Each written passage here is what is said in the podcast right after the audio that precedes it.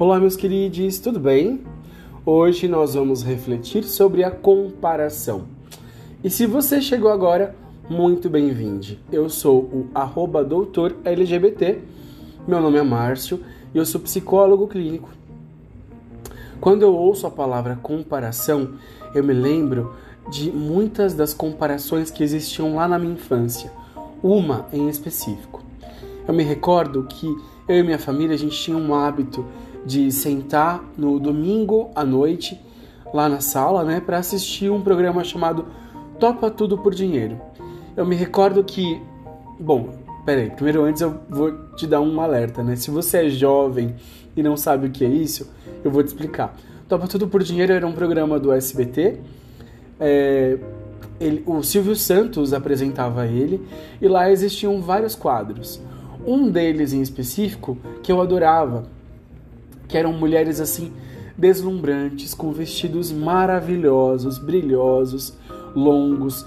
Eu me pegava inclusive assistindo aquilo maravilhado. Toda aquela dublagem me encantava demais.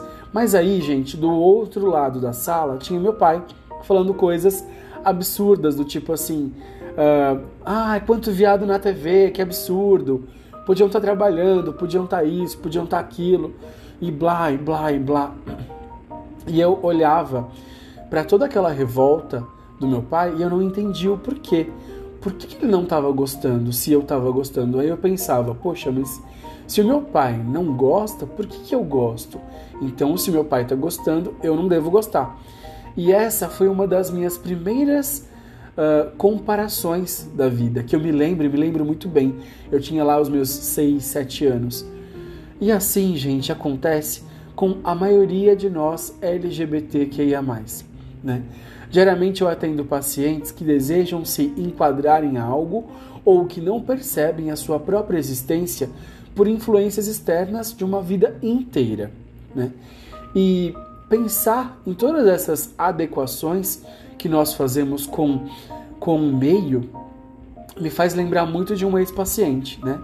que desde muito pequeno ouvir assim um senta direito, anda igual homem, fala direito, para de fazer essas coisas com a mão, você não é uma menina. E essas palavras, gente, ecoaram na vida dele durante muito, mas muito tempo, sem que ele nem percebesse. Ele, inclusive isso fez, inclusive ele acreditar que ele precisava se adequar a tudo e a todos.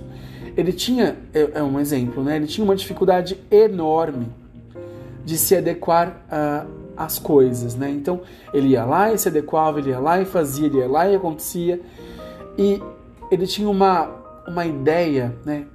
Uma ideia muito ruim sobre si, que ele precisava o tempo todo se adequar às pessoas.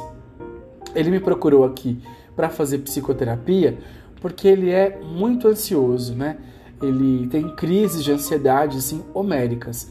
E quando os seus gestores corrigiam algum relatório, alguma coisa, ele se entendia como altamente insuficiente. Não conseguia aí desempenhar um bom trabalho, ou seja, ele paralisava por não se sentir adequado, aceito, possível, enfim. E aí fomos trabalhando todas essas essas circunstâncias, né? Mas aí eu te faço uma pergunta: você entende o que, a comparação faz na nossa vida? Você tem uma ideia? Porque, veja, são traços né, dessa infância, por exemplo, desse meu paciente, que trazem muitos prejuízos, né? É, e aí, eu vou dizer assim para você: poxa, é claro, né, que se nós trouxermos a comparação na vida adulta para alguma competição, por exemplo, do esporte, ou até mesmo para um campeonato de matemática, tudo certo, não tem problema algum. Eu entendo de verdade que pode ser sim algo muito sadio, né? Essas competições, porque faz com que a gente se compare com o melhor, né? Faz com que a gente, inclusive, é, no, mexa um pouco com a nossa autoestima, a gente pode se encorajar, inclusive nos possibilitando a nos enxergarmos como possíveis já que normalmente nos comparamos né, com o melhor para aquele tipo de modalidade, por exemplo. Mas, espera só um pouquinho, gente, tomar uma água. Você pode até perguntar para mim Mas, Marcio, quando é que a comparação implica, né? Simples.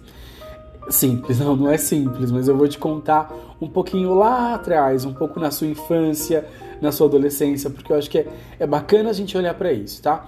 Você que é mãe, você que é pai, inclusive, interessante você olhar para isso.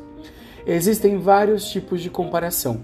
Aquela que nos trazem prejuízos, né, estão mais emplacadas na nossa infância. Então, lá na nossa fase inicial da vida, nossas referências são normalmente nossos cuidadores, pai, mãe, vovô, enfim. Nesse momento importante, nós não temos ideia se estamos fazendo algo bom ou algo ruim. E quem é que nos valida ou nos desvalida são essas figuras, ou seja, por exemplo, um ambiente onde a mãe e o pai são próximos, ajudam seus filhos, fazem elogios sinceros e frequentes, muito possivelmente essa criança ela vai crescer com autonomia, com possibilidade então de se autoavaliar e se enxergar uma pessoa melhor, né? Uh, e é interessante a gente olhar para isso, porque o contrário também existe. Você pode, por exemplo, ter ouvido um melhor essa letra, você é burro, você é burra, anda direito. E tudo isso vai uh, nos trazer um olhar ruim sobre nós. Né? Lá, tô falando lá enquanto criança, tá? Na fase entre os 3, 4, 5, 6 anos. E, ou a gente também pode entender algumas famílias, como por exemplo as famílias silenciosas, onde, por exemplo, o silêncio ele pode agravar a nossa ideia sobre nós mesmos, porque se eu, ali criança, faço algo bom, né, e não sou validado nem desvalidado, eu não sei muito bem o que eu estou fazendo. Automaticamente o silêncio ele também é, atinge, né, a comparação. Por quê? Porque a gente vai buscando então as referências, ou seja, a gente vai buscando as comparações no nosso cotidiano. Então, muito possivelmente você deve conhecer alguém aí no seu escritório, enfim, na sua, na sua vizinhança que é, olha para você, olha para o seu relatório e compara o seu relatório com o relatório dele. Ou, por exemplo, é, faz algumas comparações de é, isso aqui é melhor ou pior que fulana, por exemplo, num trabalho, numa escola, né, numa prova. Então, comparar, por exemplo, a provinha né, do outro tal, enfim, tudo isso vai nos trazendo impossibilidades, né? E aí, gente, voltando a falar sobre insuficiência, eu me lembrei de um outro caso que eu atendo, é um homem hoje, mas eu vou trazer um pouco ele enquanto menino, né? Já que ele se via diferente, ele se via muito diferente e que queria vivenciar a dança do final de ano. Então eu vou trazer para você esse caso. É um paciente meu e tal. Ele, ele traz essa história com muito choro, né? Porque ele queria muito dançar no final de ano né? Da escolinha dele lá atrás, lá na, na infância dele. Só que ele se sentia impossibilitado. Ele ficava com muito medo dos julgamentos, né? Ele, hoje, já adulto, relatou que sempre se colocava de canto quando precisava se expor e que se lembra de, mesmo sentado, ele ia mexendo lá os seus pezinhos nos movimentos da dança, né? E tinha medo do que falariam sobre ele, né? mais uma vez, sobre a sexualidade, a homossexualidade, enfim. Ele se comparava muito com o irmão dele e ele entendia que não podia ser mais um a dar trabalho. Então, esse jeito de poupar as pessoas fez com que ele não conseguisse olhar para a sua própria existência. E aí eu te pergunto: quantas pessoas você conhece que preferem olhar para as outras pessoas, ajudar a viver a vida delas, dos outros, ao invés da sua própria vida, né? Não é complexo isso? Esse mundo, gente, heteronormativo fez e faz muitos de nós não pertencer. Nós vemos aí, é, nós nos vemos obrigados né, a nos enquadrar em caixinhas para sermos aceitos. E tudo isso vai então fazendo com que a gente faça a comparação acontecer. Você entende o, o ponto que eu estou trazendo aqui? eu também quero trazer aqui é, um, uma questão no consultório. né? as muitas comparações que nós fazemos com relação à pornografia, que eu tratei aqui inclusive um caso bem interessante sobre comparação, tá? O meu paciente, toda vez que ele ia transar com outros caras que tinha o pau maior que o dele, automaticamente ele não conseguia ter uma boa performance. Fruto do que? Da comparação que ali se instalava. E aos poucos nós fomos entendendo que ele se sentia insuficiente, né? Marcas, é claro, de uma infância onde o seu pai colocava ele e os priminhos pelados para comparar os seus pintos e gratificar, acredite, gratificar o maior. Então, assim, eu quero que você pense, né? Veja para onde a nossa cabeça vai, para onde ela flui, né?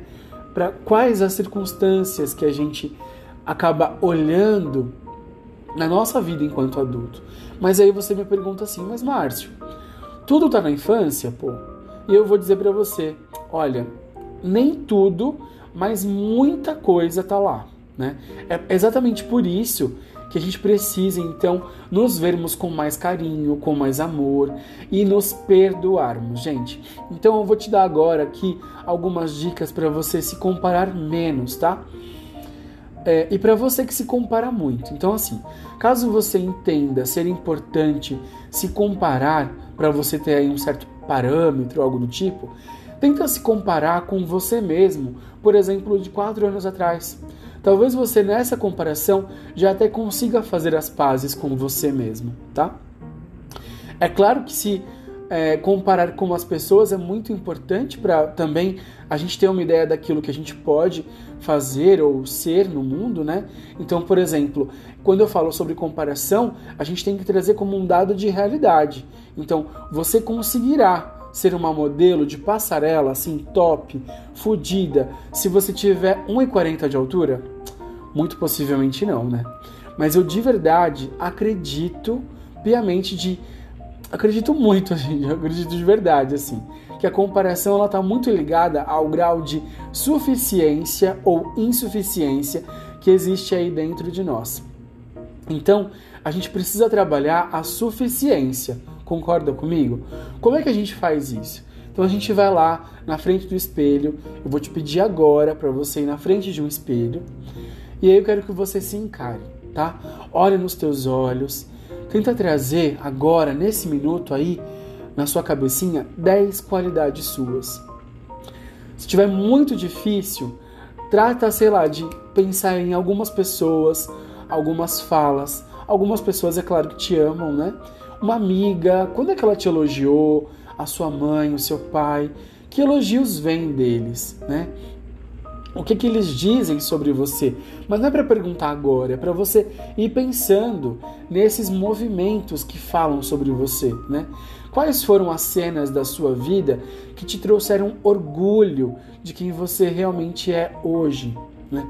Tenta fazer esse exercício por umas duas semanas, no mínimo três vezes aí na semana, tá? E aos poucos você pode se conectar com a sua real, a sua verdadeira essência. Ah, e por favor, gente, não esquece de fazer psicoterapia, sabe? O autoconhecimento ele vai transformar muito, mas muito a sua vida. É isso. Gostou? Me manda mensagem lá no Instagram, tá? E vamos conversar mais sobre a comparação. Um beijo no seu coração.